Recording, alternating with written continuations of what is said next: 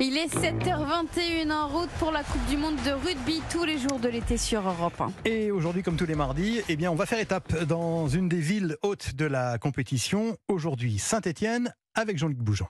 Comme souvent, Jade, étudiante de 19 ans, porte son maillot vert de la S Saint-Étienne. Le foot et le chaudron, elle est tombée dedans quand elle était petite, comme beaucoup de Stéphanois et de Stéphanoises. Mon premier match, je devais avoir 7 euh, ou 8 ans. C'était Saint-Étienne-Sochaux, en Ligue 1. On va au stade avec la famille, c'est dans la famille de toute façon. On a toujours euh, été supporters de, de l'ASS. Mon papa, surtout parce que c'est lui qui m'a fait découvrir euh, l'ASS. Mon frère, passionné aussi. Et puis après, ça m'arrive d'y aller avec toute ma famille, puisqu'on est vraiment tous supporters de Saint-Étienne. C'est culturel. Oui, Exactement. Euh, c'est depuis que je suis née, on parle de Saint-Etienne et ça restera toujours comme ça, je pense. Gaëtan, juriste de 30 ans, raconte presque la même histoire. Lui aussi se rend à Geoffroy Guichard en famille. Avec euh, mon père, son père avant lui, euh, mes oncles, mes tantes, mes grands-parents, ma mère, ma sœur. voilà, c'est quelque chose de, familial qui nous, qui nous rassemble et qui nous permet de vivre des moments tous ensemble. Malgré le fait qu'il soit descendu, on a toujours cette ferveur qui est présente et qui permet de compter bah, sur un, un vivier de supporters très important. Mais voilà que d'ici quelques jours, ces passionnés des Verts vont tourner Kazakh pour un mois, fini le football.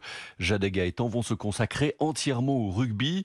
Ils font partie des 300 bénévoles de la ville qui vont accueillir les supporters du ballon ovale venus d'Italie, d'Australie, d'Argentine, du Portugal ou des îles Fidji car finalement, foot et rugby ont un gros point commun et on peut tout à fait aimer les deux, assure Gaëtan. Je pense que c'est la passion des sports collectifs. Les sports collectifs sont ceux qui rassemblent le plus en termes de remplissage de stade et donc euh, la possibilité de faire le lien en participant à un événement comme celui-ci en tant que bénévole, c'est pour euh, d'une part bah, rester dans cette culture forte du public très présent autour des sports collectifs et là véritablement aussi de s'inspirer des valeurs du rugby qui sont très importantes puis de, de faire le lien avec le football. Il y a effectivement des valeurs communes entre les Verts et le rugby, estime le parrain des bénévoles stéphanois, l'ancien attaquant idole des Verts des années 70, Hervé Révelli. On sent chez eux ce qu'on avait auparavant chez nous, la joie de jouer sans penser à autre chose, sans parler d'argent. On pensait qu'à une chose, c'est être heureux sur le terrain et rendre les gens heureux. Et je pense que le rugby, c'est ça. Ils rentrent sur un terrain, ils ne se posent pas de questions, ils se donnent à 100%, et après, il y a la fête.